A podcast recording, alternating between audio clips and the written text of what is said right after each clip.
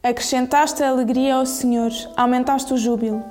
Rejubilam diante de ti como se alegram no tempo das ceifas, como rejubilam ao repartirem os despojos. Ele vai largar o seu domínio e governar em paz total sobre o trono de Davi e sobre o seu reino.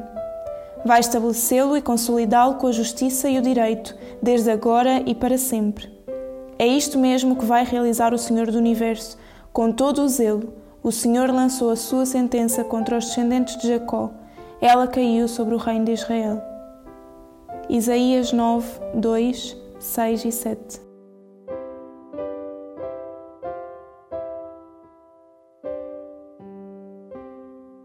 Esperança.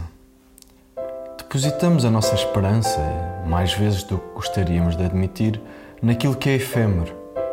Seria mais fácil imaginar que apenas o povo de Israel o teria feito, que apesar de Deus os alertar para aquilo que estava por vir, de se relacionar intimamente com eles, de anunciar aquele que seria a esperança deles, ainda assim eles não entenderam a razão da sua esperança pois o que eles esperavam era uma libertação terrena, militar, política e financeira.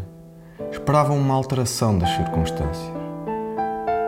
Mas no que é que acreditamos? E mais, por que é que acreditamos?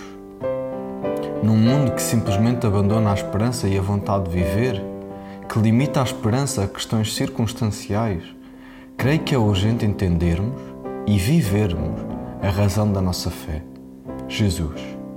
Ele é a razão da nossa esperança. Não porque nos veio garantir uma vida isenta de sofrimento ou assegurar sucesso profissional, pessoal, mas porque através da sua vinda veio salvar-nos de uma eternidade distante de Deus. Em Jesus temos a base da nossa esperança, uma certeza que ultrapassa o mar infinito das dúvidas e incertezas que nos atormentam quando pensamos no futuro. Com Jesus, podemos olhar para o amanhã com esperança, pois, mesmo sabendo que os desafios irão surgir, a esperança que temos na eternidade está alicerçada em Jesus. Jesus é a razão da nossa fé, a certeza que fundamenta a nossa esperança, o Deus que se fez homem para nos reconciliar com Ele mesmo. Agora, com tamanha esperança naquilo que não vemos, somos chamados a viver e anunciar esta esperança. Uma esperança que se concretiza em Jesus, que aponta para a eternidade e com um impacto real na nossa sociedade. Como canta Samuel Lúria na sua canção O Fim, o presente aberto, o passado curto, o futuro certo e o eterno perto.